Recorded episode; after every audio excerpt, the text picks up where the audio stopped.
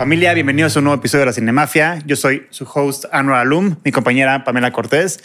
Antes que nada, antes de empezar, nos gustaría agradecer al Hotel Brick por prestarnos este espacio para, para hacer el, el- el podcast y a Genuino Media y a Starlet Project por producir este podcast.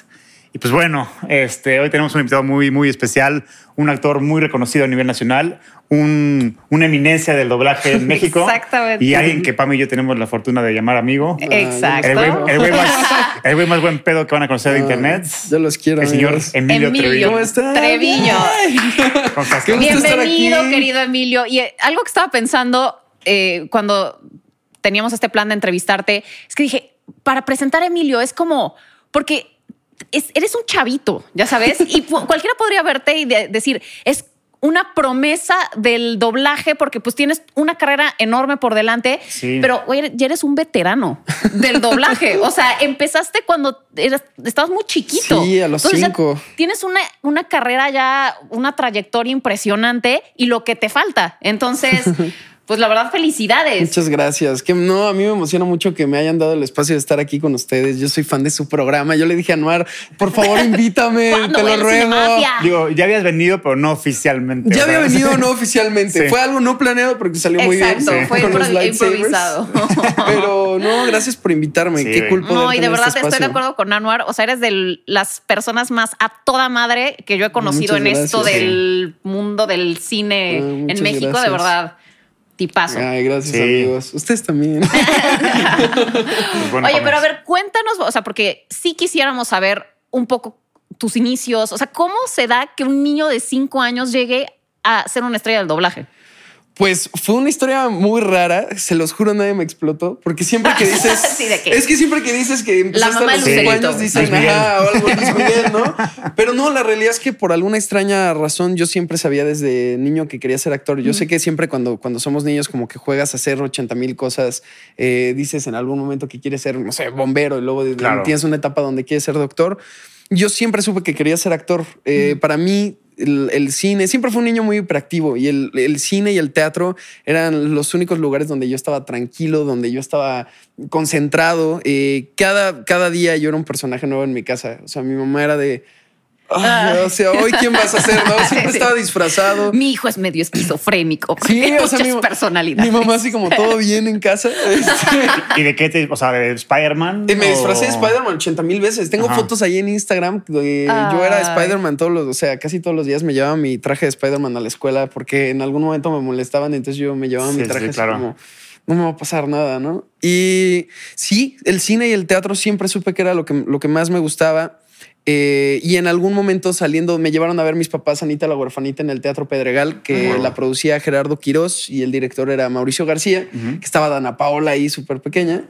Y me llevan a verlo y literal saliendo de la obra, mi mamá como dato curioso, yo creo que dice a la fecha, güey, porque se lo dije, pero me dice, va pasando un señor enfrente de mí y me dice, mira, él es Gerardo Quirós, él es, él es el encargado de la obra, él es como el director de la obra, Ajá. el productor, pero él me dice, es el encargado de la obra. Y yo, mi mamá, yo siempre le decía que quería ser actor desde niño. Yo le decía, es que yo quiero estar ahí. Yo, me- cuando me llevaban al teatro, yo me paraba de la butaca y me quería ir al escenario. Y mi mamá Ay, era como, no, siéntate, no, para estar ahí se estudia. Yo le decía, bueno, pues ¿dónde estudio? No, o sea, pero eh, no hay para niños. Y entonces, eh, y lo mismo me pasaba en el cine. O sea, mi mamá, eh, yo entraba a ver una película, salíamos de la sala y yo ya me aprendía los diálogos. Y entonces huevo. era Wow. ese día ya mi familia sabía que iba a ser el personaje que más me haya gustado de esa peli. Qué increíble.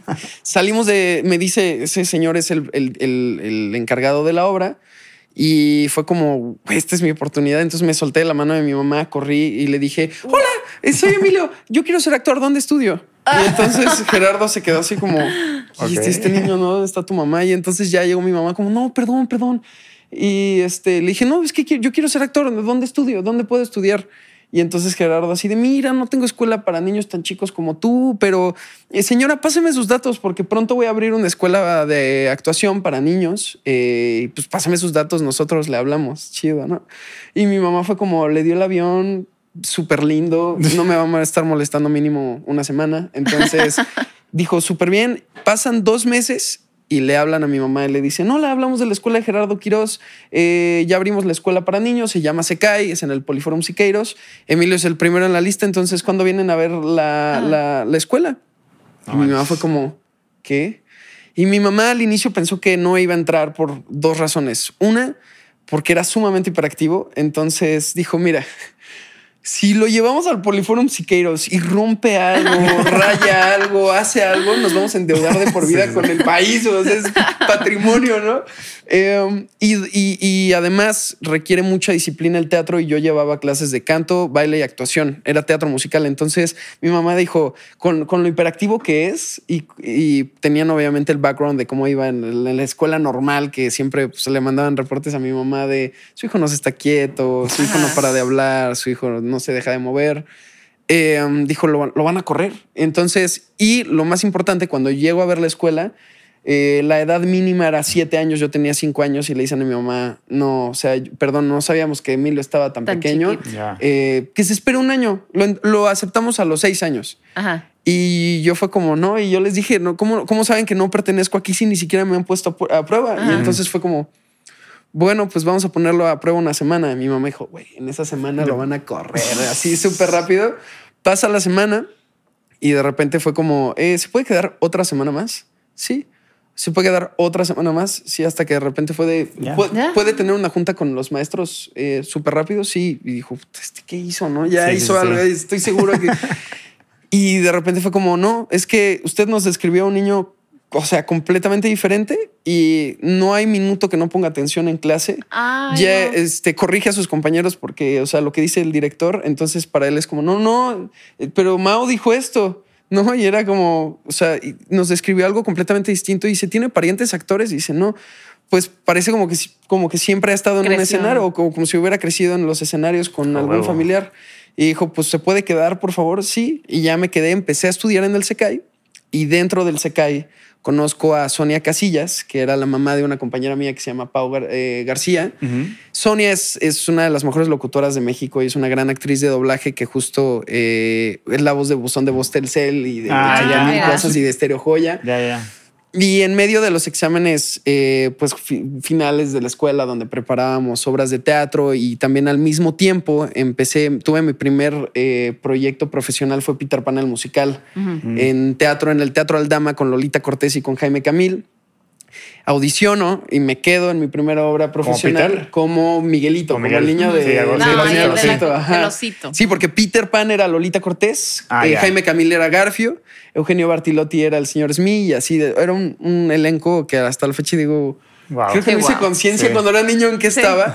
Eh, y además que tuve ahí la oportunidad de trabajar con Paul Rubin, que es el director de vuelos de Broadway, que fue el que hizo eh, Mary Poppins y Wicked. Él hizo los vuelos de ese Peter Pan.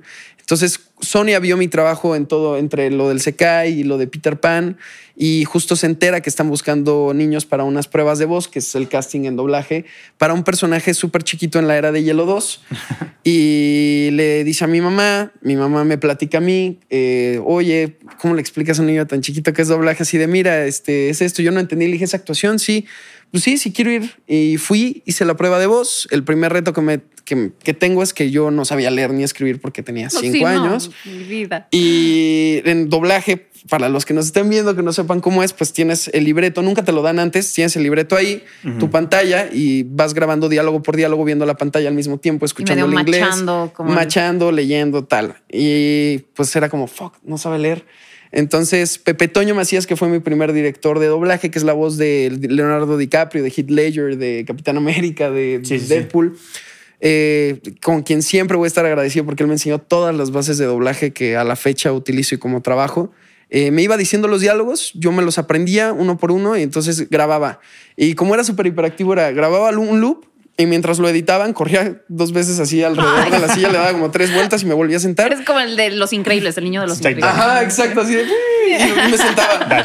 Y así empecé a grabar en doblaje y pues supongo que algo vio y le gustó mi trabajo y me siguieron llamando en doblaje y también en teatro al mismo tiempo seguí estando en teatro después en Aladino y pues así empecé en mi carrera. ¿Y cuál fue el Ah, personaje que, que despegó así tu carrera como, como actor de doblaje? Yo creo que la primera vez que Es que es raro, no, nunca te das cuenta. Uno lo pinta como que seguramente tú lo sientes, ¿no? Cuando dices, es, es este. Y la realidad es que no. Eh, yo creo que cuando era pequeño, donde empezó como, ok, ok, ya empezamos a hacer... Ya soy como actor de doblaje. O empieza como a los personajes ya con carnita que te retan. Fueron, fueron tres personajes que además pasaron, es chistoso porque pasaron al mismo tiempo en, ese periodo de, mi vida. El primero fue mi primer protagónico en, serie, que fue Jake de Jake y los Piratas de Nunca Jamás, que lo grabé por siete años esa serie. La primera vez que te escuché fue ahí. Con Jake, ajá. Y a la fecha hay mucha gente que me dice, es que yo te escuché en Jake y fuiste mi infancia. Y yo, ah". y, este, y yo creo que al, mismo tiempo, mi primer protagónico en cine fue Frankenweenie eh, como Victor Frankenstein de Tim Burton. Gran fue como... Me encanta esa película. Esa película a mí me fascinó también. Y la manera, además, ahí me di cuenta los grandes directores, la calidad que tienen. Eh, yo me enteré hasta después que las pruebas de voz de Frankenweenie, Tim Burton, y esto me enteré por Alison Abate porque después di una conferencia de Frankenweenie cuando estaba chico y ella invitaron a Alison Abate, que es la directora de animación de todas las películas de Tim Burton y también de Fantastic Mr. Fox y otras películas. Y cuando le digo, hola, mucho gusto, soy Emilio, soy la voz de Víctor en español, me dijo, sí, sí, sí sé quién eres. Yo escuché tu prueba de voz y yo. Ah, o sea, Tim Burton revisó que, Ellos estuvieras bien para papel. Ajá, revisaron tres de los países, entre ellos eh, quién iba a ser la voz en Latinoamérica, porque para ellos era súper importante. Sí, es un mercado muy importante. Sí, para ellos, o sea, yo no sabía el nivel de detalle que era para Tim Burton y para Alison Abate, era que no se puede perder la esencia de los personajes, tiene que tener la misma energía, la misma Creo que Pixar hace lo mismo mismo, ¿no? Creo que sí. Sí, creo se meten mucho en el doblaje. ¿Quién se metió? O sea, hay, hay, muchos que se meten mucho en el doblaje, en cómo va a quedar. Y, pareciera que no es tan importante, pero ahí es cuando me cayó el 20 de a la madre, ¿no? Bueno, pues es que las películas animadas en México se consumen en español. De hecho, por si yo prefiero verlas en español que en inglés. Y en, y en las salas de cine, el noventa y tantos por ciento de las salas de cine en películas animadas están en, dobladas al español. es súper complicado encontrar en inglés. Y qué digo, no tampoco es una batalla contra el idioma original. Me parece que debe, el, lo bonito de las películas es que estén en el idioma que sea, mientras se cuenta la historia de la mejor manera. Claro, claro. Em, y ya, y justo el, primer reto actoral fuerte que tuve en doblaje, que fue cuando ahí fue la primera vez que yo dije, ok, este es el tipo de actor que quiero ser y este es el, el tipo de proyectos que me interesa hacer fue una película que grabé que se llamaba eh, Tan fuerte y tan cerca. En inglés le ah, pusieron Extremely Loud, and Incredibly, Close, con Sandra Bullock y Tom Hanks. Y ahí grabé al, protagonista que es un niño con Asperger. Que la sinopsis es que su papá se muere en las Torres Gemelas. le deja como una. y les deja unas, pistas. no le dejan específicos. Lo que pasa es que, como, como yo, para primero entender como niño qué era Asperger fue muy complicado. Era como, ¿qué es eso? ¿no? Y, y luego entender el. Yo, yo me acuerdo que tuve una plática con mi mamá. Me contaron la sinopsis. Eh, Eduardo Yacardi, que era el, director del estudio, que me dijo: Vas a hacer esta eh, película con un gran director que a la fecha es de mis directores favoritos de doblaje, que se llama Héctor Emanuel Gómez Gil, que dirige todo Star Wars. Mm. Eh, me, platicaron la sinopsis, me metí a investigar y yo le decía a mi mamá: No, no entiendo por qué, por qué alguien está estrellaría dos aviones en, unas torres. ¿no? Sí, exacto. Yo no, entendía. Eso. Yo no sabía, yo no entendía bien qué pasaba hasta el, hasta el momento en donde hubo dos momentos súper fuertes en la grabación que la verdad el director tuvo suma gentileza conmigo y sumo respeto para hacerlo con, un niño tan pequeño. Una eh, fue la, la, primera vez que cortamos la grabación un día fue porque tenía una escena donde era un monólogo del personaje donde su Asperger se desataba más no poder y le empezaba a explicar a, un señor que encuentra la película, no les voy a spoilear para que, para que vean la película, eh, toda su historia, pero para él la desesperación que es de, no, entiendo por qué no hubo un funeral de mi papá, no hubo un cuerpo, no, o sea, no puede estar muerto porque yo no vi un cuerpo. ¿Cómo no va a haber un cuerpo, no? ¿Cómo puedes eh, confiar en en algo que no, viste, que no viste, que no está tangible. Y, y por qué hay gente que está llorando en las calles y por qué dos personas estrellaron unos aviones y no entiendo, fue un accidente. ¿no? Y ese monólogo fue súper fuerte a tal grado que si terminamos, él fue como de, bueno, yo creo que el día de hoy ya terminamos, ¿no? Vete a tu casa a descansar. Y la segunda fue una escena donde está escuchando el papá desde las torres, marcó a la casa, no había nadie y dejó unos, unos, como unos buzones de voz y los escucha el personaje y es, esa escena donde está escuchando la voz de Tom Hanks, que es su papá, desde las torres, eh, despidiéndose qué y entre la desesperación entre que se escucha como un niño pequeño asustado, obviamente, de que no puede... Fue, fue una escena muy fuerte y mi mamá cuando terminé de grabar la película, porque sí me veía como todos los días llegando hacia la casa y era como está, está bien y yo me acuerdo que sí les dije, este es el tipo de historias que yo quiero contar, este es el tipo de películas que me Mira. interesa hacer. No, no, o sea, todas las historias me encantan, pero estas son las que siento que hay algo que decir y hay algo que transmitir a la gente porque Sí. porque tienen carnita y porque están vivas y porque conectan conmigo Ajá. y con la gente allá afuera. Entonces, yo creo que esos fueron los primeros que fue como, ok, esto es lo que quiero hacer. Oye, Emilio, a ver, Ay. es como de una duda. Cuando tú haces doblaje, si hay trabajo de director, actor, me refiero de que te explican cuál es el personaje, cuál es su objetivo en la escena, to- todo eso, o no tanto como. Pues igual que lo he descubierto, ahora que sí puedo oficialmente decir que he ya, hecho todo, ajá, eh, es como en cualquier cosa, como en cine. Hay directores que son de actores, hay directores que son Más técnicos. técnicos, sí. Eh, y, y lo mismo es en doblaje. Eh, por ejemplo, Ya. Héctor Emanuel, que me dirigió en Tan Fuerte y Tan Cerca, es, una- es un director de actores, muy cañón, que además tiene la parte técnica súper precisa, pero es un súper director de actores. Eh, te explica qué está pasando en la escena, cuál es el objetivo de tu personaje, qué es lo que está sucediendo ahí. Pues es que la voz también tiene que tener toda esa intención, Claro. Aunque, Todo. aunque tu corporalidad no esté. O sea, la voz comunica demasiadas cosas. Y te puede traicionar durísimo. sí. ¿Cuánta- ¿Cuántas veces no nos ha pasado que alguien llega y te dice, no sé, Pame, Anuar, qué gusto verlos? Y es como, sabes que no le da gusto a esta persona verte, ¿no? Claro. Por más que te diga lo que te diga, algo en la voz, algo en la energía de esa persona el subtexto. es el Incluso- subtexto, güey. Sí. Lo es todo. Incluso puede ser, o sea, el cuerpo de pronto puede ser como un, una forma de, de, pues de disimular Sí. cosas, ya sabes. En la voz, cuando eres un actor de voz, es lo único que tienes. Es lo único Sí. que tienes para hacer el punto, ya sabes. Entonces siento que ahí sí estás, pues la voz está desnuda. O sea, si te Sí. sale bien, lo logras y si no, no. O Sí. sea, porque todavía cuando está, hay, hay más distractores cuando estás usando el cuerpo. Mucho ¿Me más, mucho más. Y también hay una magia muy linda dentro- de eso porque el cuerpo también te mete y en doblaje hay que aprender a utilizar el cuerpo porque eh, escuchaba en algún momento que alguien decía es que en, en tal taller de doblaje me enseñaron que el cuerpo no se utiliza en doblaje. Y yo fue como, ¿quién te mintió? O sea, ¿quién te mintió así? Por supuesto que se utiliza. Obvio no me voy a poder mover como en teatro o en cine con la misma libertad. Sí, porque se mete el ruido Sí. en el micro. Eh, si ahorita yo en esta misma entrevista hago esto, pues se está escuchando en el micro. Pero, pero el cuerpo habla. Si yo grabo en esta posición toda, Sí, sí, toda sí, mi sí, sí. grabación, eso se va a escuchar en toda la película. Hay, Claro. algo pasa físicamente, algo pasa que, la- que afecta a la voz. Y, y- y el cuerpo es voz, o sea, todo es voz. Si hay tensión aquí, si hay tensión acá. El mismo Lee Strasberg, que fue de las cosas que aprendí cuando me fui a estudiar a Nueva York, a, a la Academia de Strasberg, es la, es la tensión, todas las partes donde hay tensión, hay voz que se está sosteniendo ahí. Ujú. Claro. Tengo que estar sumamente lo más relajado posible en el atril para poder, eh, pues para poder comunicar de la mejor manera lo Claro. que está pasando con mi ¿Y personaje. tienes una rutina tú? O sea, antes de grabar una voz o de actuar.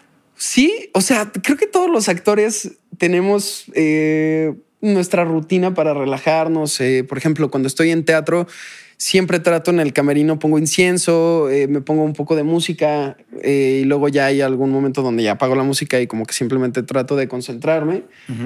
Igual en cine, eh, les daba, ahora que estaba filmando la- en la peli, me, les daba risa que me llevaba mi, mi cajita de inciensos y ya cada rato que olía inciensos de, ah, Emilio está Ah, es Emilio, ¿no? Ya sí está aquí.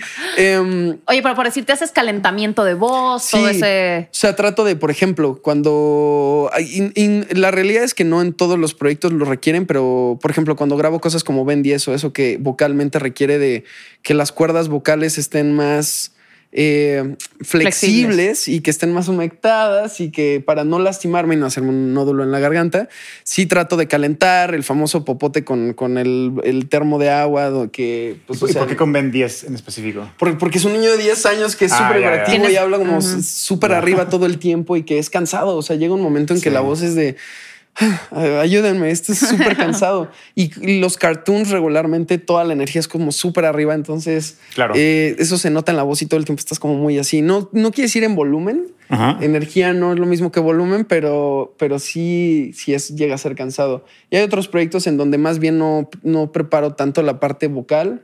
Más bien lo que preparo es justo el personaje, es el, el mood del personaje, entrar como un poco Sí. en ese mood. Y ahorita no que estabas mencionando lo de la corporalidad, es que, no sé, bueno, vi un behind the scenes de cómo Johnny Depp hacía rango y le ponían, o sea, él tenía todo un escenario y corría y se... Y era casi, casi como Sí. actuar la película, Sí. pero... Es que eh, fue una técnica diferente porque estaban, estaban los animadores copiando los movimientos de Johnny Depp para después Ah, animarlos. Que eso me tocó hacerlo Sí. en las pelis de la las leyendas con videocine, en todo lo de la Ah, leyenda del chupacabras y todo eso. Justo me ponían una cámara acá, otra cámara acá, otra cámara acá. Y, y ahí es muévete libremente para que podamos Para el- captarlo para en animación. Ah. Pero sí hay cosas, por ejemplo, en, en vi un behind the scenes de Rick and Morty, por ejemplo, de cómo grababan las voces de Rick and Morty, este, el, el creador. Sí, es un chingón. Y justo ahí lo puedes ver, o sea, justo físicamente tiene que pasar algo. Claro. Obviamente tienes que tener esta conciencia de no hacer ruido, de Sí, cosas claro, que de- arruinen tu toma, pero sí el cuerpo está eh, funcionando ahí. La realidad es que siempre está pasando, siempre. Un aproximado, ¿cuántas páginas de guion grabas por día en un, en un día de doblaje normal? Aproximadamente. sé.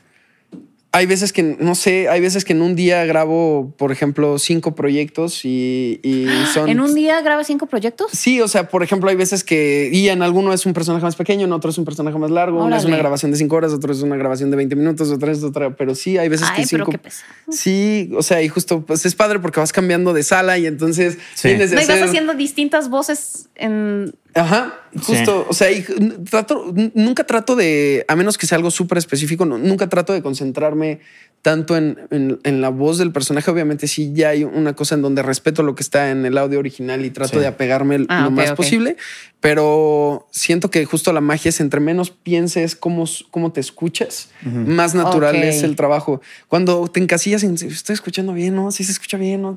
Eh, se escucha súper forzado, te escuchas, justo se escucha el actor como tratando de sonar Claro. bonito en vez de ser real, nada más. ¿Y Oye, qué tanto modificas tu voz? O, o sea, es, es- te o sea, ¿es muy requerido? ¿O ¿Lo, lo haces mucho o, o nada más es como habla como tú? Pues yo creo que nunca me doy cuenta. La- me ha pasado que de repente, por ejemplo, en convenciones me dicen, oye, ¿me puedes hacer un saludo de tal personaje? Y no me acuerdo y me ponen al audio y yo fue como...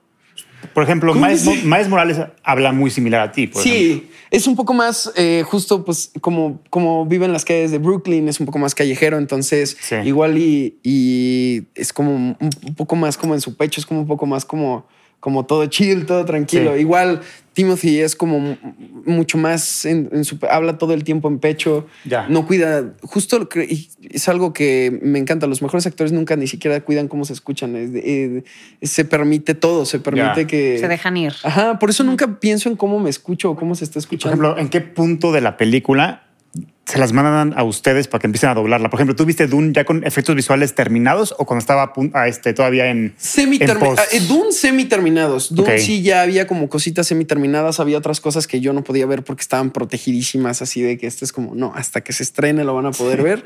Eh, pero se, se graban como dos meses antes las películas, más o menos. Y eh, um, por ejemplo, Into the Spider-Verse sí nos llegaron varias escenas en storyboard. O sea, varias, varias escenas que literal nada más se veían como dibujitos, una pantalla blanca y los dibujitos así moviéndose como raro y ya. Y había otras escenas en, en Into the Spider-Verse que ya estaban terminadas, otras que estaban semi terminadas. Eh, justo lo que pasa muchas veces en doblaje es que dicen, no, pues nos mandaron el preliminar tal. Entonces grabas esa maqueta de la película y después es probable que te llamen, no sé, en Into the Spider-Verse me llamaron como tres veces a, ya llegó otro preliminar y se agregó esta escena, Sí. pero se quitó esta, ¿no? O ya llegó otro preliminar y fíjate que esta escena que grabamos ya en animación eh, no quedó tan justa, entonces hay que volverla a grabar, ¿no? Sí. Aunque en actuación quedó bien, en sync no quedó tan bien y se tiene que volver a grabar en los retakes o cosas así. Ajá. Pero sí se graban como dos meses antes. Ok. Hay una frase que dice, de todas las cosas sin importancia, el fútbol es la más importante. ¿Sin importancia? más allá de la cancha, de lo deportivo, el fútbol es economía, es política y cultura, es historia. Y la mejor prueba de ello llega cada cuatro años, cuando el mundo entero se detiene. Cuentos del Fútbol es el podcast que revive las historias alrededor del evento más prestigioso del planeta, la Copa del Mundo. Ven a descubrir estas historias donde sea que escuches tus podcasts. Y se puede decir que Miles Morales sí fue el personaje que te puso en el ojo de todo el mundo, por decirlo así, ¿no? Sí, sí, o sea, sí, sí hubo un antes y después con Into the Spider-Verse. ¿Cómo llegaste a Miles Morales? Justo fue, fue un viaje muy interesante porque yo estaba justo tratando de buscando la manera de ser la voz de Spider-Man en algún proyecto. Es mi super favorito desde que era niño. Eh, audicioné para el de, Tom Holland, no me quedé, que ya después tuve la oportunidad de grabar a Tom Holland en otros proyectos, pero en ese ah, momento yo no me quedé. Eh, en, las primeras pruebas. En las segundas pruebas yo estaba en Nueva York estudiando y me hablaron para la prueba de voz y fue como, no, no estoy, perdónenme. Em, y justo cuando regreso, eh, bueno, antes de irme a Nueva York justo pasó lo de Into the Spider-Verse, que fue grabo, eh, me hablan para la serie animada. Yo estaba súper triste porque no me había quedado con Peter Parker. Dije, ay, ya no fui Spider-Man, no va a haber otro reboot, ya van tres, o sea, nadie va a querer ver otro reboot. Em, me hablan para las pruebas de voz para una serie animada de Spider-Man que iba a salir en Disney XD, donde iba a salir un nuevo Spider-Man que se llama Miles Morales. Y yo fue como, bueno, está bien, es Spider-Man. Como sea, o sea, no sabías nada de Miles Morales antes de ser No, no sabía nada, absolutamente nada. Eh, llego a las pruebas de voz, me explican un poco el personaje. Fue como, ah, está muy cool. Lo grabo, grabo el casting y me quedé. Grabo la serie animada y de repente justo me hablan un día al estudio de, oye, ¿me puedes venir a grabar un tráiler de una película? Sí. Fui y me dicen, mira, es una película nueva de animación que va a salir de Spider-Man, sale Miles Morales, que es el personaje que grabaste en, ah. en la serie. Eh, esto solo vas a grabar el tráiler, no significa que vas a grabar la peli porque para esto va a haber pruebas de voz, pero mira, mínimo puedes decir que grabaste el tráiler. Yo, oh, gracias, ¿no? Y entonces ya grabo el tráiler. Yo, yo se me hizo muy raro. Dije, ¿cómo van a sacar una película de Spider-Man animada si, si ya acaba de salir? o sea, nadie quiere ver. No siento que nadie. Lo, mismo, dije yo, lo mismo. Yo sentía que era como, güey, la gente. Sí, estuvo metida además como que entre todas, como medio a huevo. o sea, y resultó ser un fenómeno. Al principio yo la rechacé. O sea, la verdad, sí. Yo fue como, no sé si la gente quiere ver esto porque ya todo el mundo quiere ver películas de superhéroes que estén conectadas a algo, ¿no? Que hay un cameo de algo, ¿no? Si no sale Thanos, no la quiero ver. Y entonces yo fue como, bueno, eh, grabé el primer tráiler y me encantó. O sea, lo que había visto me encantó. Dije, bueno, pues ya grabé el primero, me vuelven a hablar, grabo el segundo tráiler y de repente me hablan para las pruebas de voz y me dicen, ya, pues son las pruebas de voz, como grabaste el tráiler, vente, pues este, vamos a hacerte tu casting. Lo grabé y estaba súper nervioso porque sí me dijeron, no, pues hay muchos actores audicionando, buena suerte. Eh, tampoco sabían si querían estar talento o no. Yo sí como de, ah, ojalá no. Y ya, y de repente un día me hablan y me dicen, no, pues te quedaste aprobado por Sony, les gustó, grabas la película. y fue así fue como pasó. Y fue muy padre porque grabo la película, justo eh, conocí a Charles Herrera, que fue uno de los clientes de Sony que, que estuvo ahí con nosotros en Into the Spider-Verse. Y empieza todo este boom de Into the Spider-Verse, me empiezan a hablar para entrevistas, eh, conozco a, empezó a, conocer a todos los creadores de contenido, a Mr. X, que es uno de mis mejores amigos ahora, y, todo, pero de repente fue como está este boom, en doblaje igual me empiezan a llamar muchísimo para muchas cosas y tomé la decisión de dejarlo todo e irme a estudiar a Nueva York. Fue como, eh, sí, sí, no, no quiero encasillarme en un personaje, no, no soy Miles Morales soy Emilio y soy un actor. porque además ya tenías una trayectoria en teatro, o sea, también quieres como pues abrir tu... Y yo sabía, siempre supe que quería hacer cine, entonces yo fue como, necesito estudiar más, necesito, si quiero hacer cine y si quiero entrar a cine como actor en imagen, necesito estudiar más. Y además yo siempre supe que me quería, desde niño sabía que me quería ir a estudiar a Nueva York y sabía el tipo de actor que quería ser. Y justo fue un proceso de audición de casi un año entre mandar mis papeles, entre las entrevistas, entre todas las audiciones para entrar a la escuela. Y audicioné justo para la escuela de Lee Strasberg, que es de donde salieron Marilyn Monroe, James Dean y otros actores, entonces fue como lo tengo que lograr y lo logré. Y, literal en medio de Into the Spider-Verse fue como te vas o no te vas y yo fue como me voy, ya, adiós, no, me voy. Y no, pero sí es una decisión importante porque es, o sea, es el momento en el que más te estaba lloviendo trabajo. Sí, o sea, ¿cómo dices que no a, ya sabes? Que ahora lo agradezco porque regresé y llovió más, entonces fue como, bueno, claro, claro. Y te preparaste para ahora sí empezar a actuar pero para pantalla, ¿no? Sí, exacto. Hacer, ¿no? sí, exacto. ¿Nos puedes contar un poquito de esa película o sí, no tanto? pues justo eh, cuando regresé de Nueva York, eh, conocí a mi manager, eh, empecé como justo a moverme para entrar a, cine. El año pasado tuve mi primera oportunidad en, en, serie, que fue Viaje al Centro de la Tierra, que se estrena el siguiente año. Es una serie que va para Disney Plus. Y me tocó ser de los antagonistas junto con Oscar Jaina que es el papá de Luis Miguel. y fue igual, fue como súper raro, fue fue algo que ni siquiera vi venir. O sea, hice la- el casting, yo ni siquiera sabía que era para una película, digo, para una serie de Disney. No, no me dijeron nada, nada más me dijeron que era para una serie. Ajá. Y pues, ¿cuántas series se producen Sí, al claro. año? Yo No, dije, pero es que bueno, además qué bueno que ya tenías como ese link con estas empresas tan grandes, Sony, Sí. Disney, o sea, pues ya te vas a las grandes ligas. Eso estuvo muy cool y de repente cuando, cuando me quedé, eh, que además fue en el mismo año que me quedo con la voz de Disney Channel en, en locución, huevo. eh, entro, me, me dicen, bueno, pues esta serie es para Disney Plus, me empiezan a explicar todo el proyecto y fue una locura, o sea, fue- de repente fue como... Ya, y me dijeron, no, es que es mitad producción Estados Unidos, mitad producción México. Obviamente se filma acá en México, pero toda la, la producción es de Disney. Y yo como, güey, esto está pasando muy rápido, espérenme, ¿no? Y yo, y conocer a Oscar Jainada, ver, ver la manera en que trabaja, es un actor Es un genio, brutal, sí, es un sí, genio, sí. es, es un genio. Es un monstruo. He's, the master of, of his own craft, la- tal cual, o sea, Sí. está muy cañón eh, la manera en la que trabaja en el set, como es un monstruo, llega al set y es como, es su espacio. Sí. Una eminencia. Wow. Su espacio. Sí, sí. Um, y, y fue muy cool y trabajar también con grandes actores y actrices eh, de mi edad, como Carla Del, que estaba en Monarca, que es una actriz brutal, Yankel Esteban, que ahora está en Control Z, que también eh, lo talentoso que es era como un poco intimidante, pero nada, fue como, bueno, ya me fui a estudiar, justo me preparó como para encontrar como mi propio poder y entrarle de lleno. Y eso fue el año pasado. Y este año justo llega mi primera película eh, que filmé con, con el director Carlos Carrera, que es el director del crimen del padre Amaro. Ajá. Y también fue como, fue muy rápido, fue como no. No, y además O sea, estrenarte con Carlos Carrera no son No, y, enchiladas. y eres Fue protagónico. ¿no? Es, es- eres el, el personaje eh, principal de la película. Ajá, ¿no? hay, Sí. hay somos eh, eh, la- cuatro personajes protagónicos y, y justo uno de ellos es el mío y, y, y sí fue como muy rápido, o sea, igual no fue, no fue algo que no vi venir, eh, pasó todo muy rápido y ver, trabajar al lado de Carlos Carrera, ver la maestría que tiene, sabe perfectamente lo que busca de los personajes de, de la historia.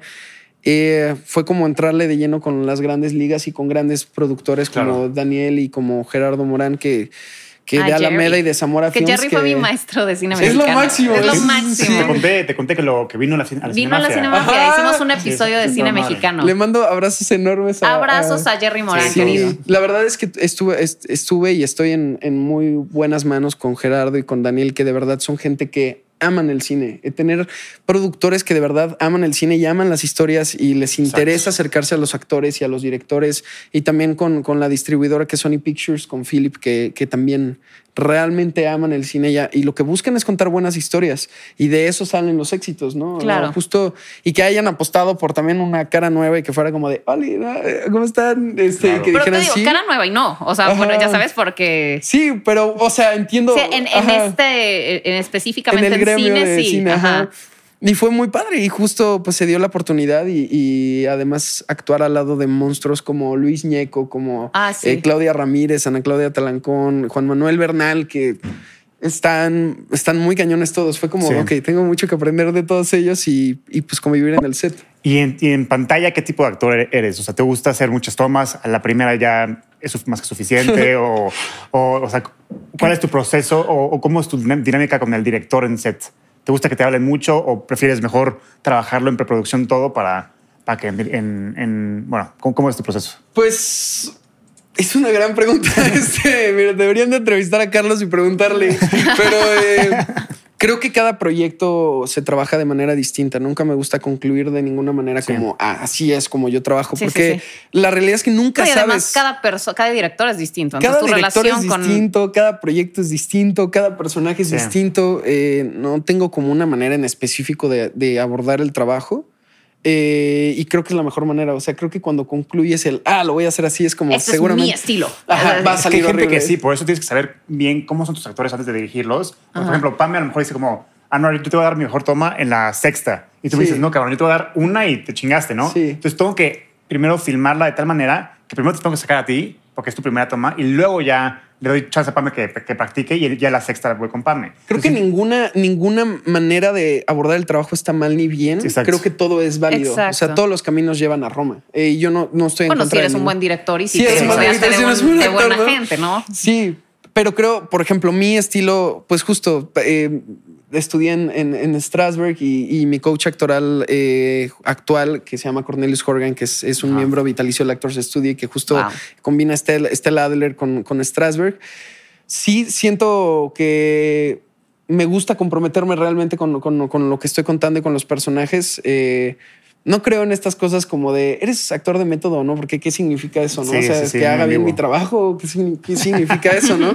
Eh, pero sí, por ejemplo, cuando estoy en el set, eh, trato de concentrarme lo más posible. eh, Dependiendo, obviamente, de la escena, hay escenas que si mi personaje está sumamente relajado y que, no- o sea, trato de entonces entrar en el mood de relajarme, tal vez, tal vez hablar un poco con el otro actor, cotorrear un poquito, conocerlo, ir midiendo la dinámica, ir midiendo la energía.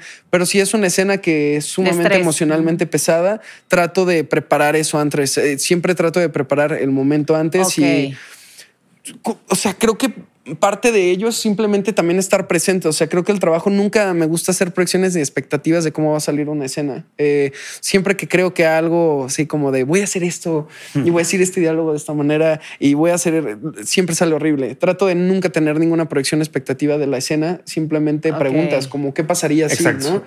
¿Qué te, qué te gusta saber de la escena antes de filmarla? por mi ejemplo? objetivo, ¿cuál es mi Objetivo. objetivo? Si no tengo un objetivo, ¿por qué estoy, por qué, por qué estaría aquí? O sea, eh, por ejemplo, aquí estamos en esta entrevista, ¿no? Y mi objetivo como Emilio es eh, pasar un buen rato, compartir, compartirle a la gente, cumplir con mi chamba, ¿no? Claro. Ustedes cumplir su objetivo es cumplir con su trabajo también, tener Sí. contenido para la semana, sacar lo mejor de la...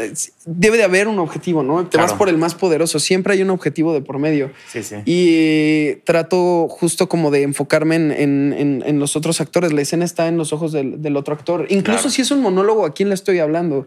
Claro. Y no importa, o sea, puede ser un monólogo donde tal vez no le estoy hablando a nadie en específico de persona física ahí, pero no sé, siempre hay alguien a quien le estás hablando, a ti mismo, a Dios, es religioso tu personaje, ¿a quién, a quién le estás hablando? Entonces, siempre tiene que estar pasando algo y trato de crear el espacio. Y en cine es muy truculento porque en teatro usas la imaginación, ¿no? Te ponen una escenografía de un barco y dices, oh, estoy en un barco y que tienes que crear el barco y todo. Pero en cine te ponen Está muchas ahí. veces el barco Sí, ahí sí. y crees que el trabajo está hecho y la realidad es que no. Eh, ahí es cuando más tienes que crear el espacio, ¿no? Cuando, por Pero ejemplo, no te ahora en- ayuda más, o sea, como que más. tener Sí, estos estímulos supuesto, más sí. reales que Por supuesto, pero tiene, tiene que, tiene el, no te puedes confiar como actor. Ah, siento claro, yo. claro. No puedes que- dormirte Sí. en tus laureles Ajá. y creer que ya, pues por eso ya te va a salir como, bien. Ya como sabes. Ian McKellen en, en el Hobbit. ¿Viste esa, esa historia o no? ¿Cuál? Ian McKellen en Gandalf Ajá. llegó al set del Hobbit y se empezó a llorar porque dijo como, qué mamada que en, el, en Lord of the Rings Ah, sí, sí, tenía, estaba yo en Nueva Zelanda con mil extras alrededor de mí, entonces era muy fácil para mí como actor conectar con lo que estaba pasando, Sí. ¿no? En cambio aquí llego y pura puta Pantalla pantalla, verde, verde. entonces, ¿qué, es- ¿qué es esto? ¿no? Entonces se puso como que en depresión, Sí. porque sí, o sea, y en vez de estar actuando con, con otros actores y extras, estaba actuando con una pelota de Pelota tenis. Sí, de eso tenis, es sí. horrible. Qué No, pero también es bien admirable los actores que ya están acostumbrados a trabajar en pantalla verde y la imaginación. imaginación que tienen que usar para, o sea, yo veía las tomas de Emilia Clark cuando hacía a Daenerys Sí. y era, o sea, tenías que A ac- nada, a la a- a- nada. acariciar al dragón y no, no había nada. Sí. O Pero sea, es que es justo, creo que es la magia de nuestro trabajo y es parte del trabajo. El trabajo muchas veces parece que el, el actor solamente tiene que decir sus diálogos bonitos y verse lo más creíble posible. La realidad es que no, estás creando muchas cosas para el entorno. O sea, eh, esta entrevista cambiaría si, si ahorita estuviera haciendo muchísimo frío en esta sala. Totalmente. Seguramente eh, Pam estaría incómoda, eh, tal vez tú estarías pensando en quiero ir por mi chamarra y no me estarías poniendo atención. Sí. Eh, o las circunstancias del momento, ¿no? Tienes hambre, ya comiste, desayunaste, ¿no? Eh, ¿no? Y te sientes incómodo. Eh, todo eso pasa todo, sí, sí. todo eso se ve en cámara. Es que la realidad es que sí se ve en cámara. Sí. Eh, y, y tienes que crear eh, todas las Por eso dicen circunstancias. que, que- que la actuación para el cine tiene que ser milimétrica porque la cámara lo ve todo. ¿no? Sí, por ejemplo, ahora en, en confesiones, este, pues, o sea, hay- me toca actuar en una casa, ¿no? Que es, que es, es, es la casa, la casa de mi personaje. Ajá. Tiene que verse que es mi casa, tiene que verse que es Y que familiar esta para mí. exactamente. Sí, o sea, que sé cómo se sienten los sillones de la casa, qué huelen. eh, tiene que haber alguna anécdota. Ah, cuando era chiquito me, me caí, me, me partí la barba, ¿no? Lo que Sí, sea. sí, sí. Y tú haces Debe de- todo ese trabajo tú- o, o te lo sugiere el director, lo haces con el director o, o tú solito te, Yo te te- creas estas historias para hacer más fácil tu trabajo. O sea, si lo hace el director conmigo, yo feliz, ¿no? O sea, Ajá. dices, qué increíble. Claro. Pero si no está esa parte del director, tu responsabilidad como actor es hacer ese trabajo. Por eso hay un trabajo de mesa. Carlos, lo que me encanta, Carlos Carrera, es que es un director muy específico, pero que también da libertad a los actores de crear, Claro. da libertad O sea, a los actores chamba de hacer su chamba. Y eso me gusta porque, porque se vuelve un ejercicio creativo, se vuelve un Una ejercicio colaboración. cabrón. Sí, o sea, el, el poder ir con Carlos y decirlo y también preguntarle. O sea, había veces que le llegaba con Carlos y le decía, "¿Por- ¿por qué mi personaje está diciendo esto en esta escena? ¿Qué está buscando? No? Y había veces que me ayudaba y había veces que solo me daba 80 mil preguntas y que me dejaba con más Sí, preguntas, o- pero que eso era la escena, te regalaba la escena. Sí. Y, y te hacía solo como estar- mayéutica, así con, con te sacaba de ti mismo las, Sí. las respuestas. Y hay días que estás conectado y que simplemente no tienes que hacer mucha cosa, ni, ni mucho método, ni nada. Hay días que simplemente estás conectado. De repente, no sé, eh, Luis Ñeco hizo una escena brutal y estoy con él y pff, conecté, ¿no? Simplemente estuve presente y fue como wow, wow, wow. Y hay días donde simplemente te está yendo horrible, no has comido, Sí, sí. eh, son las 3 de la mañana, tienes llamado nocturno, tienes sueño y, y ahí es cuando justo es como que manos a la obra, aquí hay que, hay que empezar a crear que, que, que suceda, que pase. Sí, siempre trato como de encontrar a mis personajes y encontrar como el por qué y quiénes son, encontrar Claro. el background de ellos. Claro, pero o sea, Ajá. por lo que me cuentas, desde niño era tu pasión. Y cuando esto, pues en realidad no se siente tanto como trabajo, a pesar de que lo es, pero, o sea, por lo que veo y por la, por la emoción que transmites al hablar de esto, es que lo disfrutas muchísimo. Sí, me, para mí, no sé, de- de- siento que el, el trabajo que tenemos los actores y que luego muchas veces se ve tergiversado por la fama o estas cosas Claro. o las, los influencers o todas claro. estas cosas. Pero mi trabajo es reflejar la condición humana y, con- y- y reflejar a la gente allá afuera y contar las historias que están pasando allá afuera para que la gente que entre a, a ver la película o la obra si- conecte con ellos mismos. La Sí. realidad es que somos solo un, un espejo Sí, y, claro, y- y proyección. ese, ese, ese conectar es lo que más me emociona y, y las historias. Y la gente que dice que es actor no tiene ni idea qué es ser actor, porque ser actor realmente es una chinga. O sea, Sí. es difícil, son muchas horas de, de espera Sí, antes de filmar, güey. Entonces la gente nada más se enfoca en el glamour, Sí. pero no ve el trabajo Sí, sí, sí, el trabajo. durísimo que, está, Pesado. que hay detrás, ¿no? Y que nunca, nunca, la realidad es que nunca tengo vacaciones. O sea, Exacto. eh, siempre, o al menos yo, mi forma de trabajar, eh, y, y es mi punto de vista, pero no, nunca tenemos vacaciones. O sea, incluso ahorita en esta entrevista estoy trabajando, ¿no? O sea, estoy viendo, ok, cómo, cómo me siento, ¿no? Cómo se siente que hay, hay tres cámaras viéndome. Este, eh, 18 este- cámaras. Ay, hay muchísimos, ¿no? Y hay gente ahí atrás. Y, y cómo, se, cómo se siente, ¿Qué, qué siento, qué estoy pensando, ¿Qué? Sí, sí. Hay un monólogo interno todo el tiempo, esa es la realidad, ¿no? Sí, sí, sí. Igual hay un monólogo interno de repente tuyo de eh, se apagó la cámara. Ya, sí, ¿Cuántos minutos llevamos? Está quedando muy largo, ¿no? sí, sí. Eso está pasando. Entonces, el, el- el- es un ejercicio de volverte consciente para que cuando llegues a- al momento de la escena pase de manera natural. Sabes Claro. qué está pasando, sabes dónde, dónde están tus triggers, dónde activarlo, dónde, cómo, cómo sucede. A huevo. Oye, ¿algún día te gustaría dirigir? No lo sé. Me- mm, sí, pero no creo que no es lo que más me apasiona. Eh, creo que realmente concentrarme en personajes es lo que más, lo que más me gusta. Ok. Eh, es mucha responsabilidad dirigir, Claro. eh, demasiada y no sé, ah, por lo menos ahorita no. Igual en un futuro sí. Sí, yo creo que Estás con más chavo, experiencia Sí, vas yo a creo que con más. No, y da- vas a ir aprendiendo mucho de los directores con los que trabajes. Sí, por Entonces, supuesto. Apenas empezaste, güey. O sea, Exacto. sí, te falta mucho, mucho, mucho. Creo que justo me gusta más como concentrarme en el, en el trabajo como actor. y- Igual y producir en algún momento está cool, eh, solo para darle pie a historias que yo quiera que Exacto. como Sí, esto claro. se tiene Make que it contar. happen, sí. Sí, pero creo que creo que me gusta, me es más divertido actuar, estar, estar, darle vida a gente. Y por decir, vas, o sea, tu plan es seguir con el trabajo de doblaje y a la par estar haciendo, eh, pues, actuación normal. Sí. O, o quieres como ya dejar un poquito el doblaje ya no más para enfocarte en.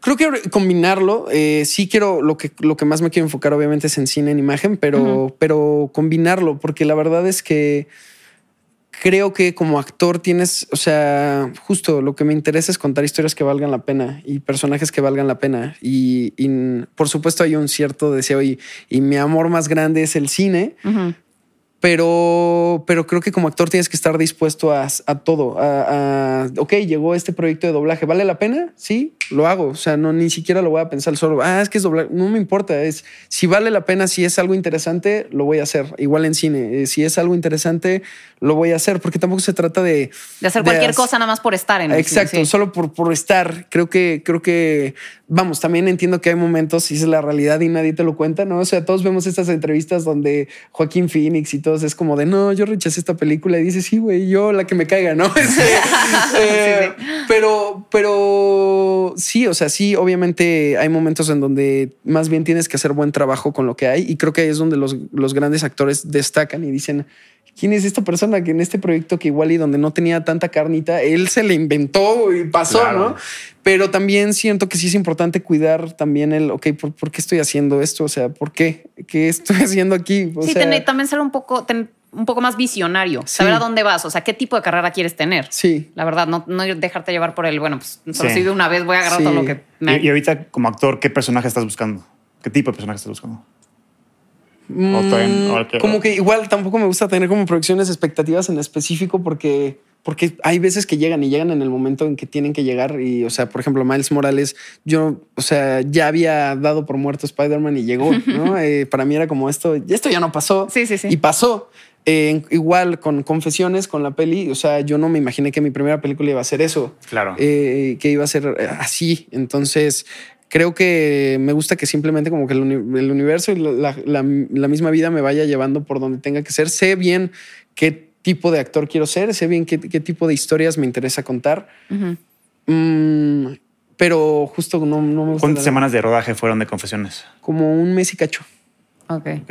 Ujú. ¿Y, y qué tal tu primera experiencia grabando seis semanas seguidas? ¿Estuvo pesado? O? Fue pesado y al mismo tiempo fue sumamente divertido. Eh, o sea, pesado porque es sí. como era- jugar. Sí, literal, o sea, Sí. era como de, yeah, yeah, hoy toca jugar esta escena, hoy toca jugar esta, Sí. ¿no? Y, y pesado en el sentido físico, sí es pesado, o sea, el... el- Son muchas horas de espera, como dicen. Mm, ¿no? horas de ¿Y si espera. pudiste dormir bien y todo eso? ¿O más o menos? Más o menos, como la, la verdad es que la película es, es un thriller, eh, Mm. pues sí, de repente es como pesado, sobre todo porque emocionalmente como actor pues llegas agotado, entonces de repente había noches que no podía dormir, había otras que sí podía dormir bien.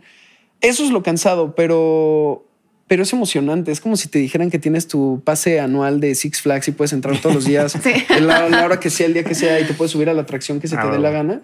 Es como... Claro que vas a estar físicamente cansado, claro que subirte a la medusa siete veces llega un punto en que es de "Güey, ya, pero, pero es, es emocionante, es divertido, es padre y Sí. lo compartes con la gente en el set. Oye, güey, ¿qué consejo le darías a la gente que quiere ser actor, pero no tiene ni idea cómo, cómo empezar? ¿Qué, ¿Qué les dirías tú? Pues creo que justo es importante no, no concentrarse tanto. Creo que hay en, en, en, en qué escuela es, ¿no? Porque muchas veces es como, ah, claro, Emilio le va bien porque Que se fue a estudiar a en ¿no? Y yo que entrando a la escuela de aquí, pero la realidad es que no creo que la escuela determine nada.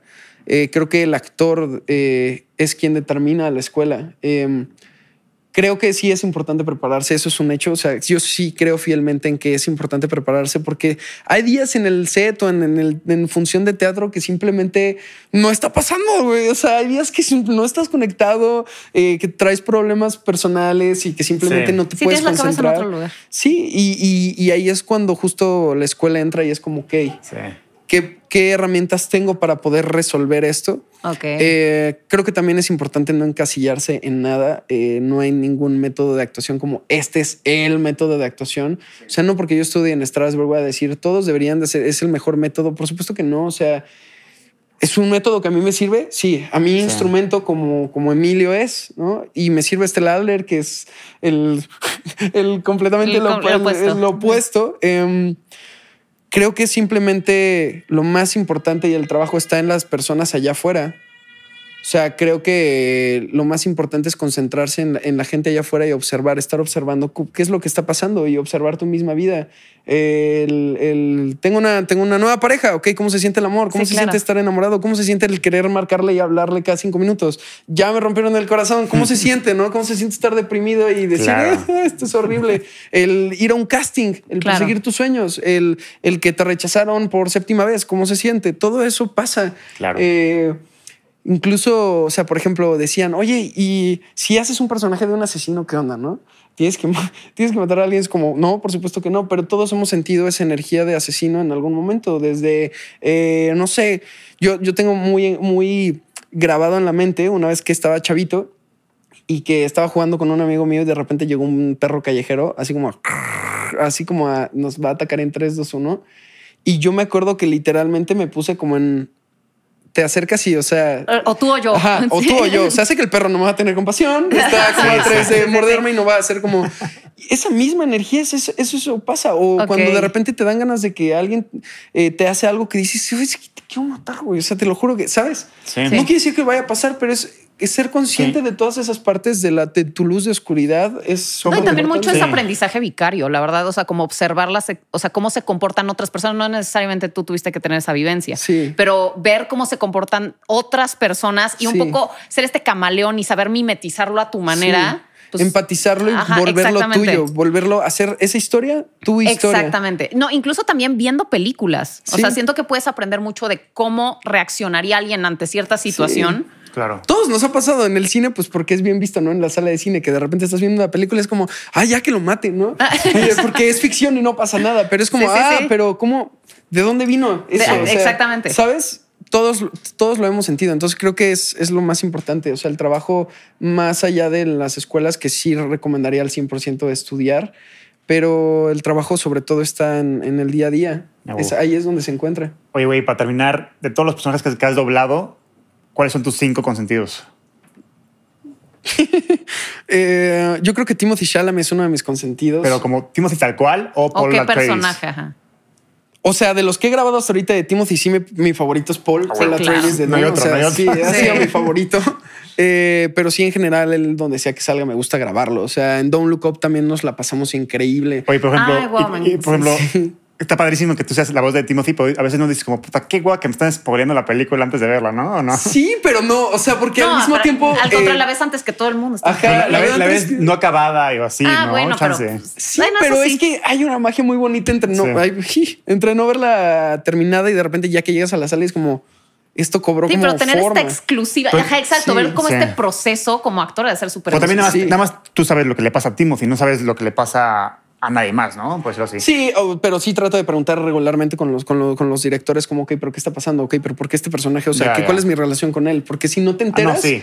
pues sí es como, pero sí nada más ves las escenas de, De Timothy. De sí. personaje, Timothy. sí, claro. De. Eh, en Don't Look Up, por ejemplo, o sea, me explicaron toda la película, pero mis escenas eran para el final, ¿no? Entonces era como, ok, ya me explicaron todo el contexto y, y aquí es donde entro yo. Ya, ya. Pero sí, él es uno de mis favoritos A huevo. en, en donde sea que salga. Eh, Miles Morales, Miles pues sí, Morales, sí, claro. obviamente sí le tengo cariño muy especial. Además, fue tu sueño cumplido de Spider-Man Sí, al fin. Y ha sido, un- ha sido súper padre que además con Sony, o sea, como que Sony me ha abrazado mucho también. Sí. Sony me ha abrazado mucho. A huevo. Em, Pero es que además fue una película súper querida y súper sorprendente. Bueno, pues a nivel reconocimiento. sí. Yo la verdad es que vi Into the Spider-Verse cuando supe que estaba nominada al Oscar. O sea, no, no la vi antes. Y entonces. Sí. fue como, o sea, Sí. fue y, y ganó Sí. además. O sea, como que todo el reconocimiento que Ajá. recibió, yo, Yo, creo la vi que porque no había mucha nada más gente que ver ese día, esperaba. fue de broma. Sí, y, me, y me voló la cabeza, cabrón. Dije, güey, qué pedo, acabo de ver la mejor película de Spider-Man. sí. No, yo creo que es de las mejores Sí. películas animadas. Está Sí, de verdad muy innovadora. A mí me, me pareció lo auténtico que es, es, es- es la magia que tiene y que justo creo que contó la historia que todo el mundo quería ver, pero que nadie, ningún estudio se atrevía como a hacerlo por, por De por hecho, miedo. la idea del crossover nació ahí, Ahí. Exactamente. pero Sí, le, le sí. dijeron como too soon, dijeron, ¿no? Como hacer para hacer eso. Entonces, Sí. cuando sacaron el trailer de No Way Home, los directores de, no Way- de, de Spider-Verse dijeron como, no que too soon, pendejos. Sí, sí, Sí, nunca es tu Sí, Zoom, sí, exacto. Y ya estaban todas las herramientas desde Sí. hace años. No, ahí Sí. pudieron haber encajado perfecto, güey. ¿no? Sí. Era, nada más- era un día de, a ver, Toby, chingamente aquí, va a grabar un día, güey. Sí. Y ya, un Yo día. la verdad me quedé con ganas de que en la de No Way Home saliera el Peter Porker o al- Sí. alguien, al- Miles Morales, que saliera. ¿ya Hubiera estado, yo creo que lo seguro, no sé. Estoy igual seguro que en Across. Spider-Verse van a salir Ok, otra vez. ojalá, ojalá. Ojalá, no sé, ojalá. La neta sí me emociona ver cómo qué van a A hacer. ver, parpadea dos veces y si salen o no. el sniper acá, Sí, sí. exacto. No, ya A te ver. vi esto subiendo la TikTok de tenemos respuestas. No, te prometo que no. No es cierto, Yo no. te amo. Ellas a lo mejor sí, yo no. A ver, ¿y cuáles otros? ¿Te faltaron qué? Em, Ian de Era- Unidos también es de mis favoritos. Ay, me O sea, encanta esa Qué buena parte de Pixar sí hay una parte súper mágica ahí. Sí. Em, no sé, eh, Ben Platt como en Evan Hansen, en, en Dear Evan Hansen, Ah, que es una de mis musicales Oye, favoritos. Tengo la, fue- la duda. Ay, ¿Tuviste que cantar y todo? Sí, que grabamos Ay, todas las canciones en español, todas. Sí, fue una semana exhaustiva de llorar, reír y decir, "Ah, esto no va a salir. Y luego, no, sí va a salir. Y luego, no, no va a salir. Y no, cuando fui a verla al cine, cuando me hablaron los de Universal de, oye, Emilio, te queremos dar una sala para que invites a tus amigos y familiares y fans, yo fue como, no sé si los quiero invitar porque no sé cómo quedó. Y ya el ver el resultado final y ver lo bonito que, que quedó y, y- y- y el ver cómo le llegaba a la gente, sí fue como... O sea, mi abuelo verlo llorando fue como, Ay, como increíble. Sí, ¿qué? es- sí es una historia muy emotiva. Sí, es como Sí. yo nunca había visto en la vida a mi abuelo llorar, nunca, nunca. Eh, es alguien que yo siempre he visto como, como, como firme, como Wow, eh, y es alguien que yo quiero y admiro mucho y verlo en, en- en la sala llorar y, y acercarse así fue para mí fue muy especial Wow, porque, sí. porque por eso se hace el trabajo, ¿no? Y lo que sea que haya conectado con él y con la gente fue como, Qué ok, por eso no me importa si esto no lo nominan a nada, eso no me da igual, solo con que Sí. haya llegado La nominaron al Racy. Oye, Sí, ¿y no, Ben Platt, no lo tienes, siento. no tienes otro Spider-Man, me refiero de un personaje de doblaje que te gustaría doblarlo? Por- No sé, un Luke Skywalker o Algo que así. me gustaría doblar. Ajá, algo así como... Ah. Me quedé con muchísimas. Hace poco subí un TikTok de eso. Me quedé con muchas ganas. Yo iba a grabar al Joker de Gotham, el chavito de Ah, Jerome. ajá. Eh, me había quedado, hice el casting y me había quedado en la prueba de voz y todo. Ay. Pero cuando se tardaron mucho en grabarlo y cuando lo empezaron a grabar, yo estaba de vacaciones y fue como esto tiene que salir esta semana. Y grabé el, grabé el video así. Me pedían de bueno, ¿cómo se hubiera escuchado? Y lo grabé. Y sí, yo creo que en un futuro, pero pues yo ¿Y creo Star que has más hecho algo? o no? Sí, en Star Wars se grababa Ah, sí, en Clone Wars, ¿no? En Clone Wars. Sí, y en sí, también. Sí. Y próximamente vienen más. Ajá. Ah, Sí. sí. Qué chingón, güey. Sí. Pues muchas felicidades, cabrón. muchas muchísimas gracias, felicidades y muchas Muchas gracias gracias por por haber venido. Gracias por invitarme. Y queremos traer. Es que a ver, este programa no, es, no iba a ser así. Te íbamos a hacer un ranking de todas tus películas, pero No se nos fue la conversación No, lo y ya. Estuvo más interesante esto, güey. Ay, Y bueno, pues nos vemos cuando salga la 2 de Spider-Verse. Te vienes aquí a platicar de la película. Súper sí, firmado. Va. firmado. Muy bien, Muchas gracias querido. por invitarme. No, a ti, güey. Los quiero qué mucho. bueno. Los admiro Ay, mucho. Amigo. Los quiero. Los quiero. Pues bueno. Pues bueno, muchísimas gracias por haber visto este episodio de La Cinemafia. Compartan, síganos en todas las plataformas. Estamos en YouTube, estamos en Spotify, estamos en Apple Podcasts, en Instagram, en todos lados síganos. Compartan este contenido, sigan a Emilio en sus redes, a Anuar y a mí. Y nos despedimos. Hasta la próxima en otro episodio de La Cinemafia.